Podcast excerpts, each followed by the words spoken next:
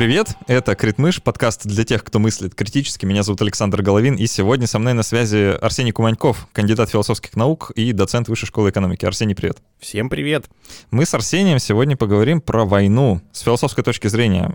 Попробуем пофилософствовать вообще, что, что это за явление такое, чем это человечество так, с такой любовью занято уже много-много а, тысячелетий, и попробуем еще понять, э, что же война значит, как она меняется, может быть. А, обо всем этом а, поговорим сегодня, но прежде чем начать начнем это делать, я по традиции говорю спасибо нашим патронам на сервисе patreon.com. Это те люди, благодаря которым я вообще могу делать этот подкаст. Если бы их не было, то этого подкаста бы точно не было. Поэтому спасибо вам, ребята, огромное. Это почти три сотни человек, которые вот так самоотверженно а, за свой счет помогают э, этому подкасту реализовываться. Чтобы патронов получше отблагодарить, мы делаем несколько приятных вещей. Мы записываем расширенные версии эпизодов. То есть если для всех выпуск длится примерно 50 минут, то для патронов он идет дольше. А, так что куча дополнительного контента. А, мы это делаем довольно давно, поэтому если вы новый патрон, например, и подпишетесь прямо сейчас, то вы получите доступ к расширенным выпускам всех остальных эпизодов. Вот, а это много-много-много, много дополнительных минут. А, для всех патронов от 5 долларов действует приглашение в наш закрытый телеграм-чат, где можно со всеми нами общаться, э, со мной, с другими ребятами, делиться ссылками, впечатлениями, что-то обсуждать. А, ну, еще совсем скоро возобновится наша классная штука э, партнерство с Alpina Nonfiction, и будем э, раздавать книжки. Вот в каком виде еще не знаю, но скоро это точно тоже возобновится. Арсений, давай приступать к разговору. И я бы хотел начать вот с чего. Есть такая расхожая фраза, кажется, Томас Гоббс это писал в какой-то из своих работ, да, про то, что война — это вообще естественное состояние человека. Да, даже хуже, война всех против всех, да, когда все друг другу враги. Поэтому хочется спросить, а когда война вообще началась? Война, да, нам потребуется, наверное, какое-то определение. Давай как-то ее определим, попробуем наметить, а когда вообще это с человечеством началось? Хорошо, Александр, спасибо сразу за мега сложный вопрос, потому что если мы сейчас попытаемся определить войну, то мы, конечно, скажем, что она появилась э, недавно. Но дело в чем? Потому что я бы сейчас, вот, да, вот в 2021 году определил войну как какой-то масштабный конфликт, э, вооруженный конфликт, естественно, э, который главным образом имеет под собой политические причины. Это особенно сейчас не обязательно, конечно же, означает, что только а, политической а, может быть, какая-то подоплека а, войны. Но в любом случае, мне кажется, что до сих пор это актуально. Участники войны так или иначе пытаются вести вооруженную борьбу за власть со своими какими-то конкурентами, противниками. Может быть, для того, чтобы реализовать свои какие-то экономические интересы, да, но вот, тем не менее, им приходится вторгаться в область политическую. А если э, среагировать на первый вопрос, да, когда вот вообще началась война, и действительно Томас Гоббс известен такими фразами, да, как «война всех против всех», он действительно говорит о том, что э, естественное состояние — это как раз такое состояние войны всех э, людей, там, из того же ряда, что человек человеку волк, да, то есть, ну, в общем-то, в продолжении этой темой если мы будем э, искать войну где-то в прошлом, то, очевидно, она не будет э, в какие-то периоды политическим, политической какой-то практикой. Видимо, война, какие-то такие вот агрессивные вооруженные действия, она появилась еще даже до того, как э, появился, собственно, человек разумный, какие-то вот предки человека уже объединялись в группы и нападали друг на друга. Можно ли это назвать войной? Ну, если мы как-то выхватываем именно такой силовой момент э, в войне, да, делаем акцент э, на насилии, то, наверное, да. С другой стороны, мне кажется, что э, сейчас такое определение войны уже не было бы актуальным. Да, это какие-то акции насилия, но не вооруженный конфликт. А, как таковой. Можно же, да, вот увидеть эти э, видеозаписи, там, не знаю, как человекообразные обезьяны, в общем-то, ну, можно сказать, воюют друг с другом, да, вплоть до летальных исходов, то есть э, да. представители одной стаи встречают представителя другой стаи, и там часто все заканчивается дракой, да, с увечьями или э, гибелью кого-то из, э, из них. Э, то есть, ну, это действительно похоже.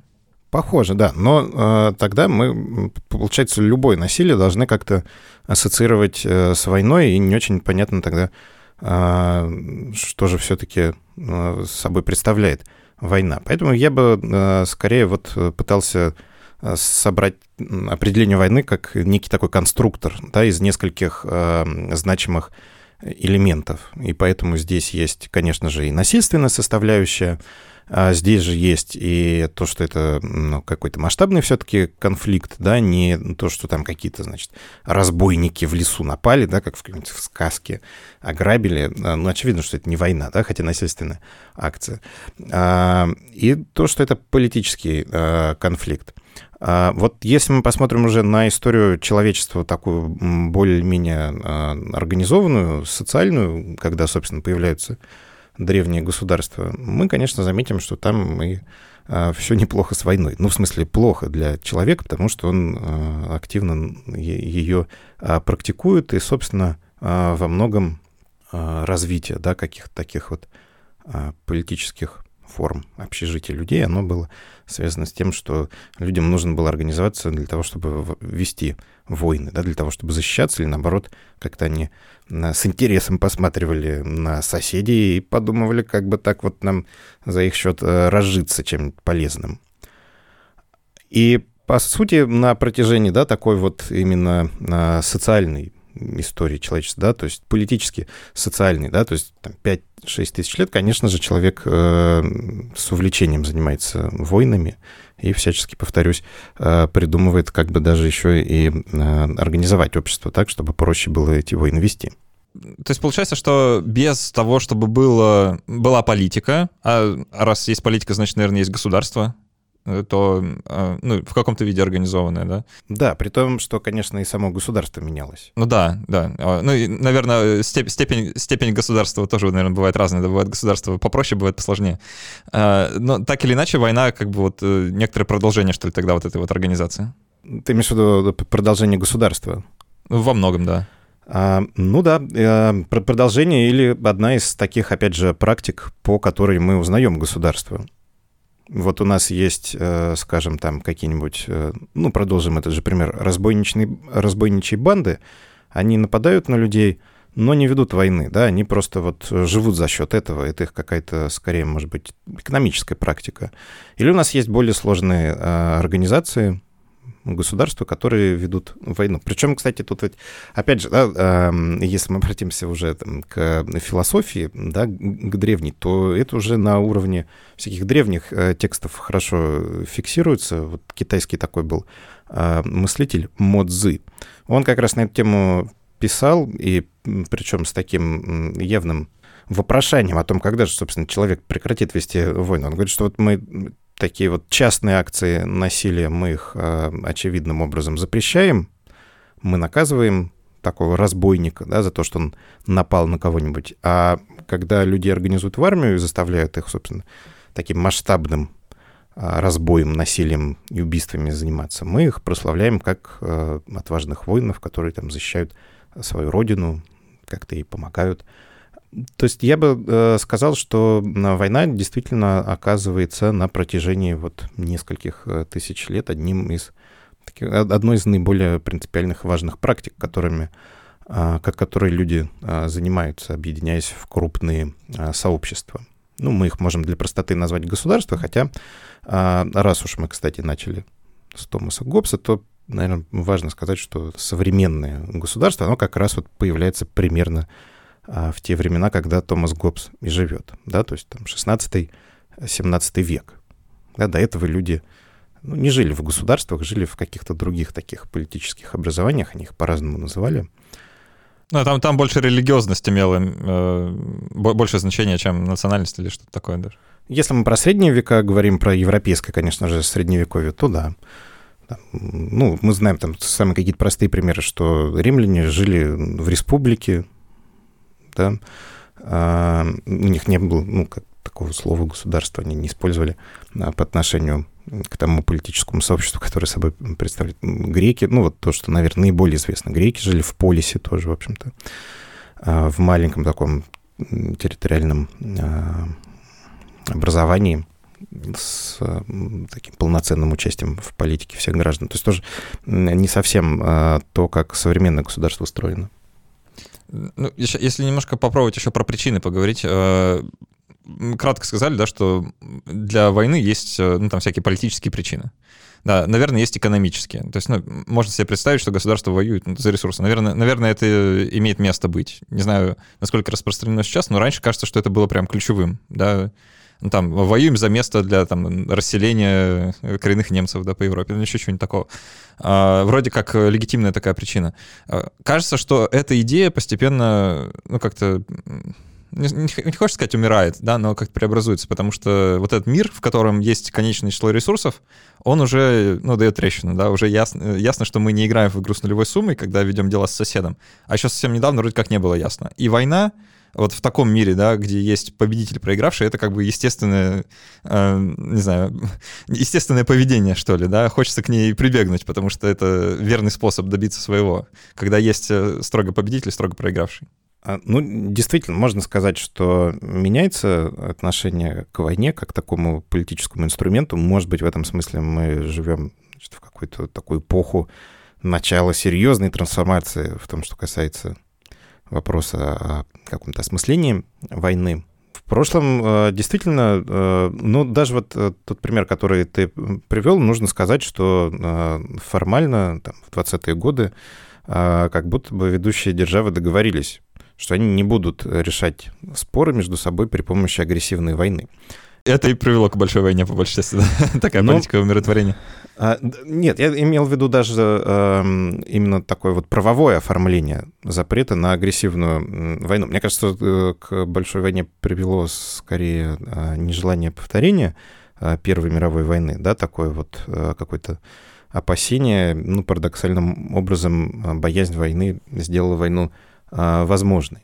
И это, конечно, такой тоже болезненный вопрос. То есть не, не означает ли это, что все-таки нам а, важно практиковать и продолжать а, войну, и не является ли это таким серьезным каким-то основанием для того, чтобы задуматься о какой-то, ну, не хочется говорить провальности идеи пацифизма, но ее ограниченности.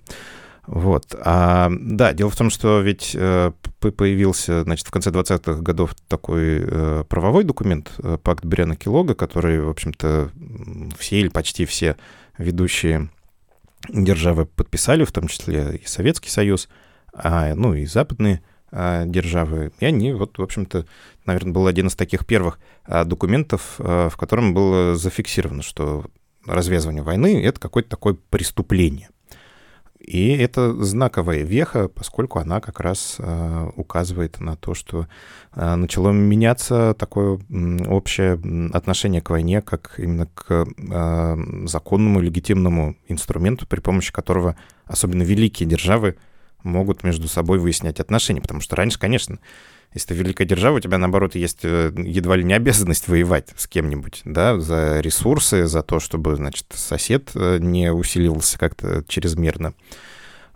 Знаешь, э, есть, есть разного рода компьютерные стратегии, где вот нужно как-то брать на себя роль государства и как-то вот делать государственные вещи, да, такие вот а, стратегии, где ты, не знаю, там англичанами или французами играешь. И знаешь, в этих, в этих играх периодически есть такая механика, что люди расстраиваются, если не воевать. Да, это ну, очень, вот если ты не воюешь, конечно. то твои подданные, значит, начинают как-то переживать. Типа, а что-то мы давно не воевали, Милорд. Чувствуют слабость твою, да? Э, да, да. Ну, докажи, что король. А, ну вот, э, действительно, примерно так э, и было, пока не случилась Первая мировая война, которая, конечно, стала тяжелейшим испытанием для, ну, в первую очередь, Европы, да, для европейских народов, и каким-то таким серьезным, в том числе, я бы сказал, психологическим переломным моментом. А, то есть это серьезная травма, последствия которой потом несколько десятилетий пытались, ну, собственно, все, да, там два с небольшим, два с половиной, даже меньше, да, собственно, два десятилетия до начала Второй мировой войны как пережить. А, у меня немножко странный вопрос когда начинается война и когда она заканчивается? Потому что есть вроде такой наивный взгляд, но вот война началась, когда ее объявили. Вот я государство А объявляю войну государству Б, все, война началась. И заканчивается она, когда мы подпишем мирный договор. Но есть ощущение, что можно это перефреймировать иначе, что война не начинается с момента объявления и заканчивается с момента подписания мирного договора. Да, а где граница все-таки? Да, ну это хорошо. На самом деле, мне кажется, для вот э, скажем так, для людей, которые занимаются какими-то разными исследованиями, в том числе войны, будь то историки или там, социологи, или вдруг философы даже, а, они, ну, то есть они могут, конечно, дать какие-то такие вот э, ответы, что называется, из учебника, шаблонные, но, наверное, они как раз будут склонны говорить о том, что у войны есть какое-то там, может быть, несколько десятилетий, если не столетий даже, а предыстории, которые сделали эту войну а, в итоге неизбежной и состоявшейся. И ровно так же, наверное, будут говорить о том, что она продолжилась вот в какой-то другой форме после того, как а, заключается мирное а, соглашение. Действительно, вот раньше было проще в этом смысле, когда там мог выйти какой-нибудь там знаю, князь или царь и зачитать манифест о том, что мы объявляем кому-то войну и, соответственно, подписать мирное соглашение. Но особенно сейчас, вот в эпоху таких э, э, конфликтов, в которые активно включается не только государство, а разного рода э, субъекты меньшего масштаба, не государственные, так называемые субъекты, Здесь вообще сложно говорить о том, как, когда войны начинаются и когда они заканчиваются. И вот мне кажется, что наше будущее, оно будет состоять именно из таких конфликтов. Может быть, вялотекущих, но, с другой стороны, таких войн, которые будет очень сложно закончить. Вот именно, чтобы быть уверенным, что все, да, там пушки зачехлены, а вся там ненависть прошла, мы живем снова мирно. Вот, можно даже несколько примеров вспомнить из совсем недавней истории а, довольно близких там, к России стран даже, да, вот э, конфликт Армении с Азербайджаном, да, по поводу Нагорного Карабаха, например, очень, очень хорошо описывает, почему война не, начинает, не начинается с момента там, первых выстрелов, да, и не заканчивается, когда пушки зачехлили, как ты сказал. А, ну, там, понятно, что конфликт э, вялотекущий существует супер давно. Настолько давно, что люди, которые в нем сегодня участвуют и воюют, еще не родились тогда, когда этот конфликт уже существовал. То есть это прям такое, не знаю, волна, что ли, да, эхо сквозь эпоху. Да, да, причем уже там сквозь столетия даже, по сути. А люди, да, вот э, могут подпитываться и такими историями, которые уходят корнями в какое-то очень далекое прошлое, к которому они непосредственно есте... просто по естественным причинам не могут а, иметь а, никакого отношения. А, ну, в этом смысле конфликт, да, между Арменией и Азербайджаном, он, ну, не хочется говорить, что он проще, но он может быть в какой-то степени понятен, да, потому что здесь мы видим, что сталкиваются два государства.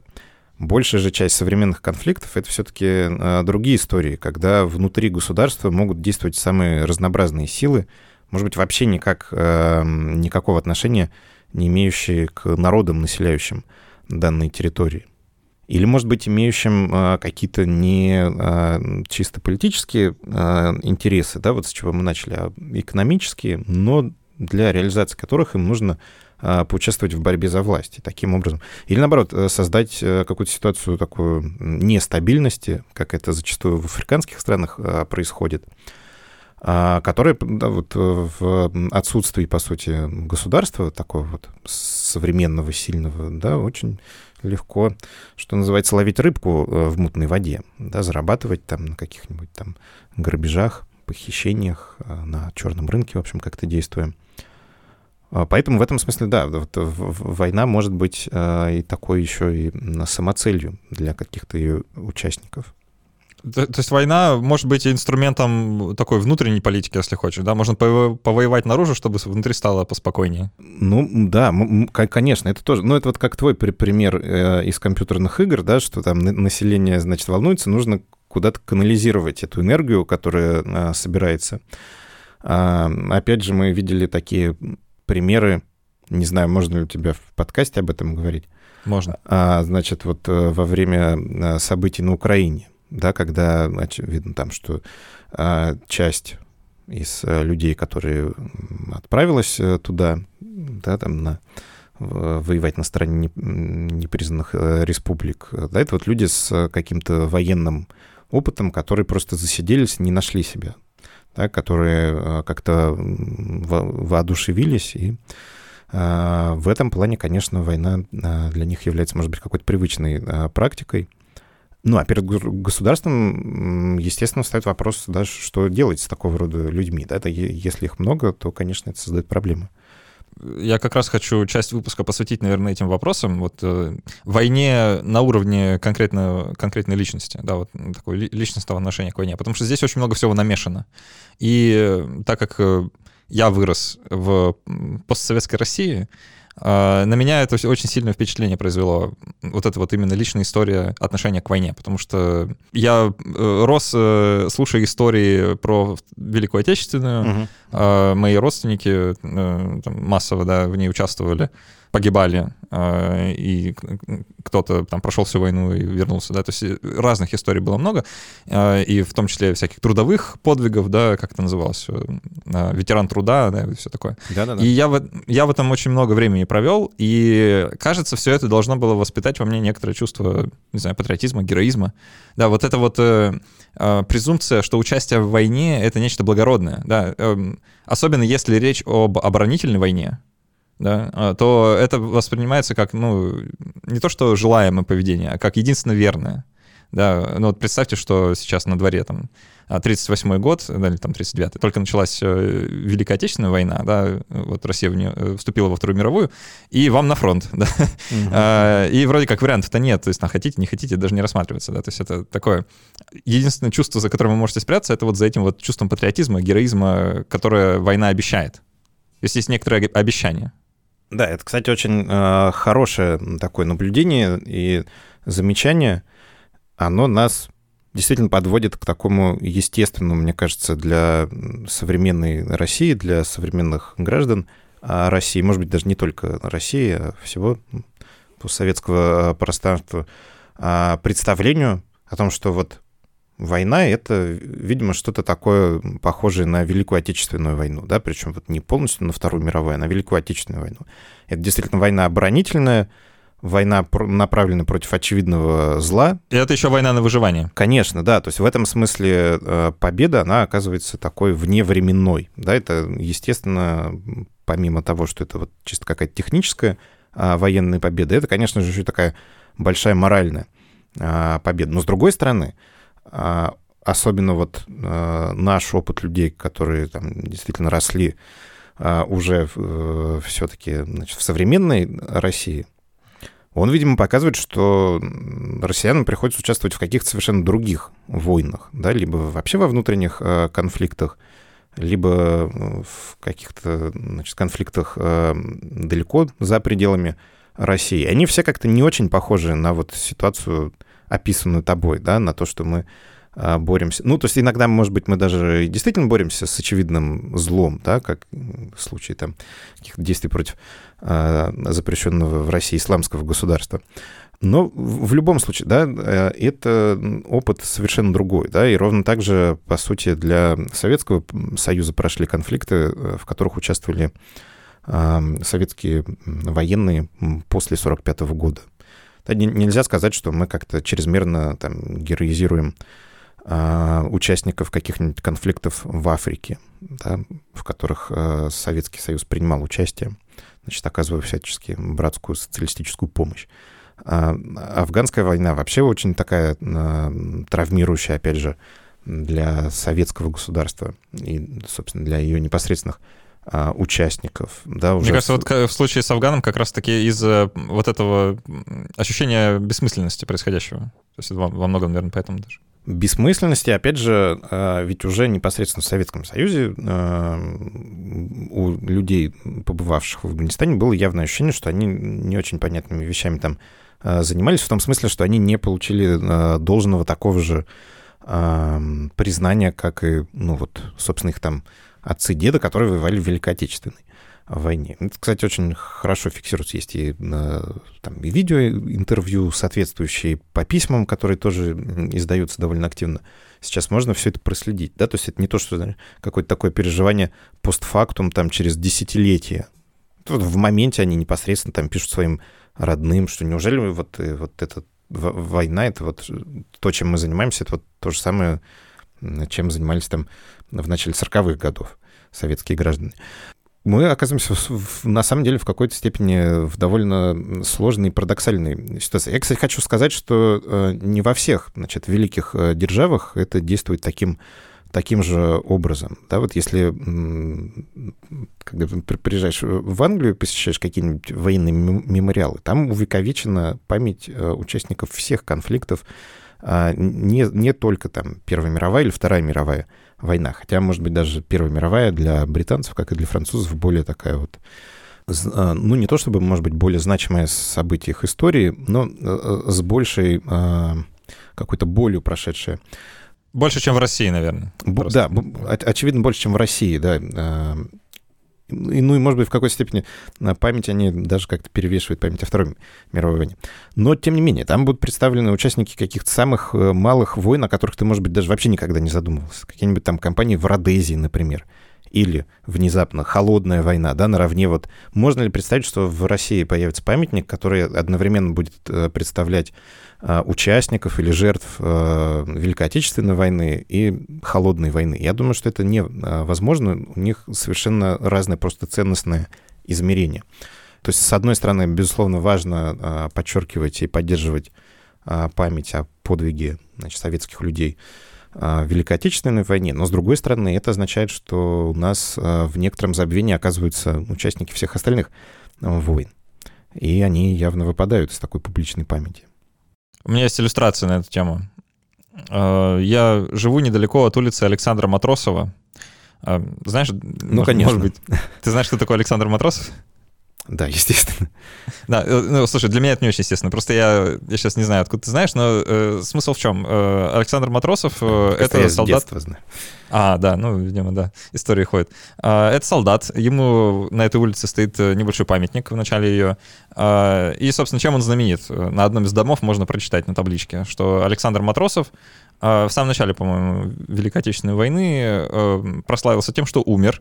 Умер он, закрыв грудью Пулему... Дот. пулеметное отверстие ну, да. Дота. Угу. Да, то есть он, он лег на пулемет, да. если проще. Собственно, было ему лет 19 на тот момент или 18, ну, мол, совершенно ребенок. Да, по-моему, если... даже 18. Да, ребенок. Вот. Э, то есть это ребенок, который умер на войне, и вот э, улица в его честь. С одной стороны, кажется, что это история успеха. Э, как бы сейчас это черно не прозвучало, да, просто поймите меня, мое рассуждение. Что это как будто бы успех, да, ну вот человек, ну улицу назвали его именем, да, это подвиг, написано на той же самой табличке. Герой, подвиг, патриот, вот. Но, с другой стороны, не покидает ощущение некоторого ну, не знаю, лицемерия, что ли, да, произошедшего, потому что, ну, вообще-то это ребенок, который умер на войне, да, и то, что ребенку пришлось умереть на войне, в моем представлении, это не, ну, государство его подвело в этот момент. А, то есть он не то, что герой, мне кажется, что он жертва. А, и это вот мое ощущение. Да. А, но так сказать нельзя, про это написать нельзя. И это даже так осмыслить нельзя. Поэтому герой и героизм.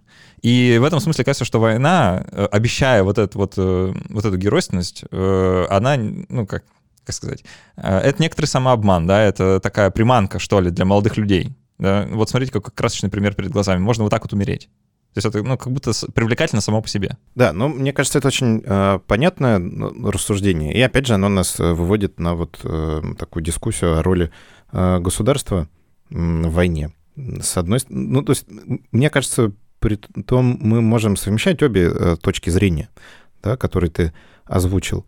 А, я действительно, во всяком случае, я лично воспринимаю а, действия Матросова как геройские, потому что понимаю, да, ну, то есть, как мне кажется, я могу представить э, его мотивацию. Он жертвует а, собой, ну, в какой-то, в таком в глобальном смысле ради победы, но, с другой стороны, в э, очень конкретных э, обстоятельствах жертвует собой ради там своих товарищей, которые там, если ну, вспомнить продолжение истории, за то время, пока вот он закрыл а, своим телом а, пулемет, значит, подбежали как-то а, обезвредили этот дот. И, конечно же, ну, что это еще, если не подвиг? И с другой стороны, понятно, что это не освобождает нас от вопроса о том, как вообще, почему стала возможна эта война, да, какова, опять же, здесь роль а, советского ну, государства, что ему пришлось ну, в общем-то, отказываться, по сути, да, вот э, в современных таких э, либеральных теориях войны очень часто этот э, ход осмысления используется, да, что если государство создается для того, чтобы как-то защищать э, своих граждан, поддерживать их э, безопасность, как-то поддерживать благополучное э, существование этих э, граждан, то вот э, случаи, когда государству приходится жертвовать своими людьми, в какой мере они оказываются справедливыми и э, легитимными. То есть идея геройской славы, она вообще довольно выгодна государству, которое собирается повоевать. Ну, естественно, конечно, да. Мы можем говорить, что героизация а, как, такого рода смерти, она там, можно просто до предела довести эту логику, может быть, даже там а, уже выходя за пределы этого примера, что она, конечно, служит такой общей милитаризации.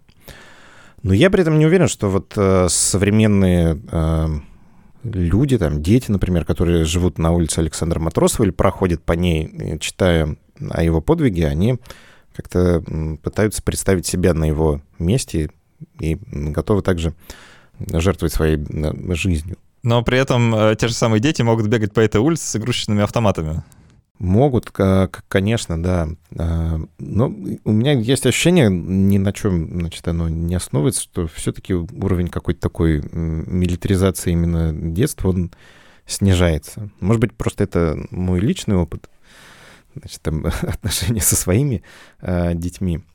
А, но вот какое-то такое есть ощущение. Для меня в детстве было нормальным и привычным играть в войну и как-то об этом, не знаю, там, читать, разговаривать. А, кажется, что там в современной школе это не совсем так. Хотя, конечно, бывают всякие. Ну, хочется вещи. верить. Мне кажется, что это э, к лучшему, что э, дети с автоматами на улицах не, не играют. А, просто потому что в других странах это смотрится диковато в некоторых. То есть вот, если, э, если показать им... Ну, при, это то же самое, как когда мы видим фотографии там, детей в Африке, да, которые с автоматами Калашникова разгуливают на улице, нам кажется это диким. А, но вот точно так же кажется диким изображение русского ребенка с игрушечным пистолетом, на самом деле, для, для многих. А, что нам в России не всегда очевидно, хотя казалось бы. Да, да. А, меня, знаешь, этот вопрос про героизм еще почему интересует, что есть же огромное количество военного кино да, которое буквально кино про войну, э, про Вторую мировую, сколько всего в России было снято, да, в Советском Союзе, э, немыслимое количество фильмов, и они во многом повторяют вот эту фабулу того же самого Матросова, да, про какое-то героическое самопожертвование, вспомни там фильмы того же, ой, Бондарчука, например, да. Они сражались за родину? Ты ну, слушай, у него много, девятая рота, там это все, да. А, в смысле, а, Бондарчука сына. Извини, я так давно не смотрел российского кино, я даже не знаю, что их двое. Да. да а, ну вот это... Сергей Бондарчук, как раз вот, а, ну, в смысле, режиссер, снявший такую советскую классику, о войне они сражались за родину. Да, есть, ага. значит, его сын Федор, который снял э, девятую роду, э, роту. Да, и при этом есть совершенно другого разряда фильмы про войну. Э, например, «Идея смотри», которые показывают войну совершенно иначе. И вот хочется узнать, а как, как тебе кажется, а, бывают ли вообще фильмы, которые антивоенные? То есть э, вот можно ли снять кино про войну так, чтобы это было высказывание против войны? Или любая попытка изобразить кино, э, изобразить войну в кино, она в конечном итоге превращается в героизацию? Да, ну, слушай, ты прав абсолютно в том, что военного кино чрезвычайно много, оно очень разное. Советское кино, мы понимаем, что оно не было... Э, свободным, не могло быть свободным в какой-то мере от таких э, пропагандистских задач, которые перед ним ставились. Мы знаем, что это всегда была очень сложная э, работа и зачастую какая-то требующая компромиссов от режиссеров или в целом пересмотра а, какого-то изначального а, замысла. Но при этом вот я хотел бы сказать, что мое мнение такое, что какие-то такие а, фильмы, которые до сих пор остались как бы это назвать, в народной памяти, и которые до сих пор э, как-то с наибольшим интересом и чаще всего смотрятся, да, из советского, из советского наследия, они все-таки не столько про какую-то такую вот именно очень пафосную героизацию и не про создание каких-то милитарных образов героев, сколько о человеке как таковом, да, может быть, о сложности выбора, да, между а, какими-то своими обязанностями, как вот э, ну, солдата, да, там, военнослужащего, и какими-то общечеловеческими э, представлениями. Тот, тот же фильм «Они сражались за Родину», да, там нет, по сути, таких вот э, героев, там, как, значит, там, Джон Рэмбо, которые там всех рвут, и вот э, в таком смысле служат э, примерами какого-то там э, супер э, способного воина. В бой идут одни старики, например, вот э, фильм. Опять же, он скорее про отношения людей, которые, да, попали э, в такой, ну, назовем это необычный сеттинг, да, связанный с войной, но которые главным образом нам раскрываются как люди, да, и мы смотрим скорее именно на их человеческие качества, а не на их какую-то такую героическую роль в истории, в судьбе нашей Родины. Хотя, безусловно, а, есть кино иного рода. Я вот сейчас так э, быстро, размышляя над твоим вопросом, подумал, что, может быть, даже если мы попытаемся сравнить, то вполне возможно, что в современном российском кино, да, вот а как раз тот пример, который ты, например, э, привел, «Девятая рота», и ну, какие-то более... Современная, это, конечно, с натяжкой, но ладно. Ну, да, там, окей, там не самые современные, но вот, а, а тем более еще более какие-то современные картины, э, там, не знаю, Т-34 и какие-то там несколько картин о Сталинграде. А, вот, может быть, там как раз действительно создается образ э, такого, что ли, супергероя. Не только человека, но и супергероя. Ну, мне кажется, что это довольно, не то что печально, но это э, опасно. То есть вот эта идея, она довольно опасна. Э, если мы это, это размышление похоже на то, что было в голове у людей до Первой мировой войны, мне кажется, да, вот это вот отношение как э, к войне, как э, к такому источнику славы, да, я вернусь домой с орденами, и все меня будут носить на руках э, как там, защитника Родины или добывателя Ну да, где подчеркнута именно такая вот героика, да, и воинственность, это правда. Или я вот еще вспомнил один замечательный фильм о войне, где войны, собственно, по сути нет, да, «Белорусский вокзал». А, где, опять же, мы узнаем что-то, может быть, даже о тех качествах, которые, а, а, ну, вынужденным образом, да, приобретают эти люди, пройдя опыт военный, да, но которые уже там пронесли с собой, по сути, эту войну на протяжении десятилетий. А, и которые ну, а, а, победили в ней, да, вышли из нее, но в какой-то степени для них она не закончилась. Да, это, опять же, мне кажется, такие очень важные картины, которые могут служить каким-то символом скорее гуманизма, нежели, нежели тому, чтобы как-то поддерживать воинственность. Ну да, все-таки фильмы про Рэмбо уже не так популярны, и мне кажется, это хорошо. Пусть. Да, пусть, Сильвестр Сталлоне уже не тот. Уже не тот, да. А, давай в оставшееся время проговорим немножко действительно про будущее, а, про некоторую эволюцию, которую война а, претерпевает, потому что очевидно, что война несколько изменилась со времен Второй мировой, да, потому что это, говоря война, мы часто мысленно обращаемся именно туда, правда? Да, ну, так вот, и есть, конечно. Такая привычка у нас а, общенациональная. Ну давай просто попробуем как-то описать, да, что, чтобы у людей в голове новый образ появился. Когда мы думаем, война — это не то, что было во Вторую мировую, а что? Что поменялось? А, а вот что-то новое. Есть даже такое понятие «новые войны». Его придумала британский политический ученый Мэри Калдер. И здесь вот, э, опять же, удивительным образом мы говорим про новые войны, но должны все время как-то возвращаться ко Второй мировой о войне, поскольку э, есть как минимум одна такая, ну или даже две, два важных обстоятельства, связанных э, со Второй мировой войной и с тем, как она была закончена, которые, по сути, предопределили распространение новых войн. Я сейчас чуть позже скажу, э, что это такое. А, так вот, как мы помним, Вторая мировая война, она заканчивается, по сути, э, атомными бомбардировками Хиросимы и Нагасаки. Мы входим, человечество в смысле, а, в век ядерного оружия, и вот эти большие э, державы отказываются от того, чтобы, пока, во всяком случае, слава богу, отказались от того, чтобы вести прямые вооруженные конфликты между собой. А как-то они, значит, э, решили ядерно сдерживаться от крупных конфликтов. Это одно такое важное обстоятельство, да, мы уже говорили, что раньше вообще-то для крупной державы а, война была, ну, по сути, естественным способом существования. Ровно так она и а, решала какие-то проблемы, с которыми сталкивалась, отстаивала свои национальные интересы. Да, теперь пришлось какие-то новые инструменты искать. Помимо прочего, а, находить какие-то локальные конфликты где-нибудь в Азии, в Африке, в Латинской Америке, и вот в них уже от души отрываться, что называется. А другое обстоятельство — то, что э, появилась Организация Объединенных Наций. Ну, здесь, э, может быть, роль этой организации несколько более спорная, да, в качестве такого какого-то сдерживателя войны. Но, опять же, да, может быть, э, все-таки важнее, что появилось э, атомное оружие. Но, тем не менее, ООН хотя бы представляет собой какую-то такую площадку, которая формально должна служить местом разрушения, разрешения споров. Не разрушение споров, а разрешение, конечно же. И, собственно, война после этого начинает э, плавно эволюционировать таким образом, что государства между собой а после Второй мировой войны воюют все меньше, а все чаще они воюют либо внутри себя против кого-то, против, условно, каких-нибудь э, повстанцев, против, э, может быть, каких-то террористических групп, где-нибудь, опять же, да, там в Латинской Америке, в Мексике, к сожалению, актуальны войны между правительственными силами и какими-нибудь там наркомафиями.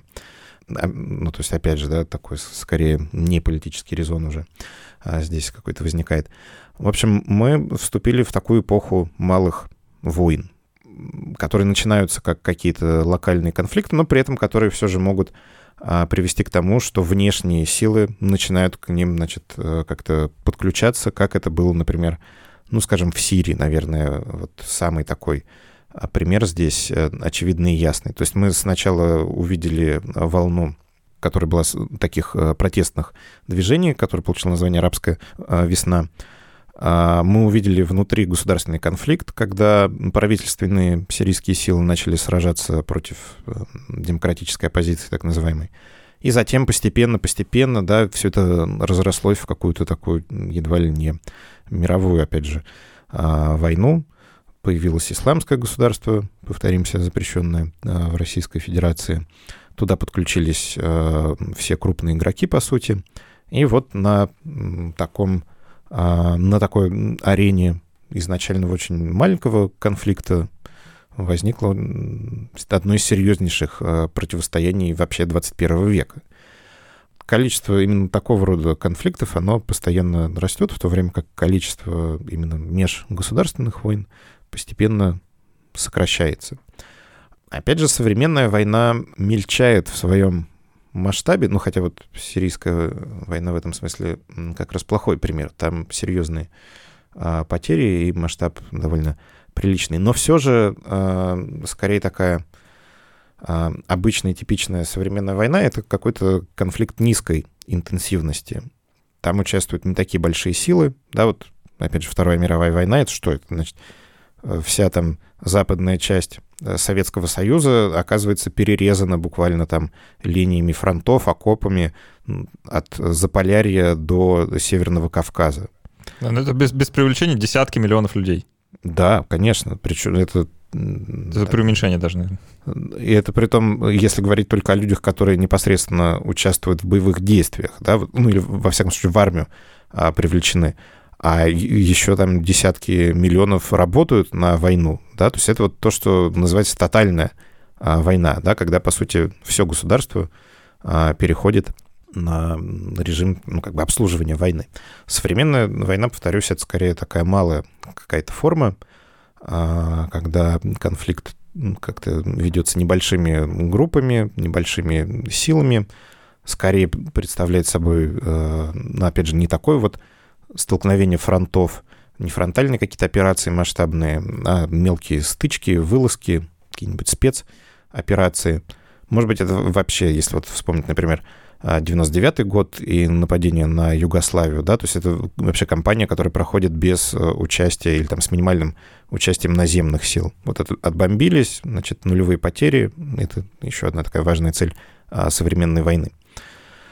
Ну и, э, как я уже говорил там с самого начала, это война, которая, э, хотя по сути, да, остается такой еще политической акцией, но может иметь под собой какие-то и не только политические э, резоны и мотивы, может быть, чисто экономические, когда вот эти группы, участвующие в ней, собственно, выживают за счет войны, да, это какая-то такая смыслообразующая форма их деятельности, они чувствуют э, возможность либо поучаствовать э, в дележе власти и за счет этого, да, как-то а, обогатиться и утвердиться. Или, может быть, они вообще даже не э, хотели бы, да, чтобы когда-то власть в данном регионе была реставрирована. Может быть, им как раз хорошо, они себя чувствуют хорошо вот в этой зоне такой постоянного перманентного полузамороженного конфликта, где нету никакой сильной политической власти, да, и поэтому нужно предпринимать усилия для того, чтобы она не появилась.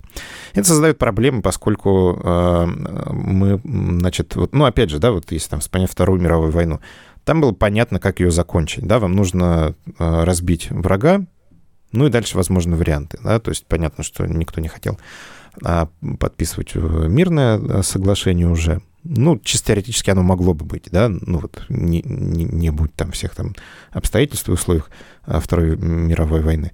Либо нужно разбить, э, значит, врага так, чтобы он принял безоговорочную капитуляцию, как, собственно, и произошло. И понятно, кто может участвовать в этом процессе. Современная война, да, это война со множеством игроков, множество действующих лиц, и не очень понятно, как ее завершать, да, непонятно, с кем договориться. Вы договорились сегодня с одним там каким-нибудь полевым командиром, завтра его же там свои товарищи э, уничтожили, ликвидировали, все, никаких договоренностей больше нет. Либо основания, да, такие, что, собственно, ну вот как мы сказали уже, да, если группы э, заинтересованы экономически в продолжении этой войны, может быть, не, ну, как бы, не, вообще не видит необходимости участвовать ни в каких переговорах. Ну вот мы сейчас э, с тобой проследили, как было и как стало, да. А вот этот, этот тренд, он куда направлен? Как думаешь, э, как война изменится в будущем, если попробовать как-то за вуаль времени заглянуть вперед?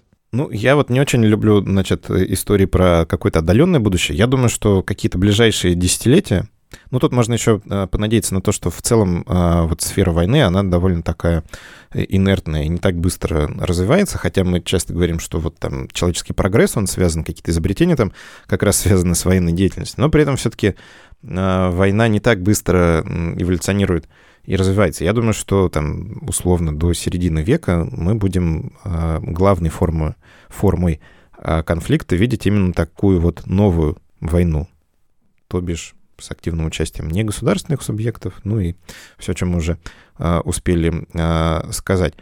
А, а, будут, а потом? конечно... Что-что? А, а потом, а после? Ну, ты сказал, до, до 2050-го все еще нормально, малые войны, все, новые войны. А потом, ребята. Ну да, потом что-то наступит, очевидно. 2051 а, год, например. Но я на самом деле не очень люблю а, гадать и в качестве такого выступать э, футуролога. Да, это какой-то совершенно особый а, жанр. Можно что заметить и сказать, что как я уже, в общем-то, говорил, большие войны как будто бы, значит, э, где-то остались в прошлом, или в основном в прошлом. Больше войн таких вот э, малых, что неприятно, поскольку они могут длиться иногда десятилетиями, и, а, или, может быть, э, столетиями, да, чего, конечно же, не хотелось бы. Ну, то есть у нас очень много да, таких горячих э, точек, э, где, может быть, уже не ведется боевых действий, но не очень понятен статус да, этих э, территорий, даже в Европе, не говоря уже о каких-то других э, регионах, где государства еще слабее. А при этом тут вот какая штука. Перед Первой мировой войной людям тоже казалось, что большая война, значит, ушла в прошлое, невозможно, что бессмысленно вести ее, потому что все понимают, с какими потерями она будет связана, и много людей потеряют, и экономически как будто бы нецелесообразно, и уже все настолько экономики переплетены, что, опять же, зачем рушить все эти связи. Ну и вообще как-то, значит, 20 век наступает, э, цивилизация, прогресс, все как мы любим. Разум, опять же. И все было хорошо, пока, собственно, не началась Первая мировая война, в которую э, вся Европа очень быстро втянулась, а до сих пор испытывает, по сути, э, последствия той мировой войны.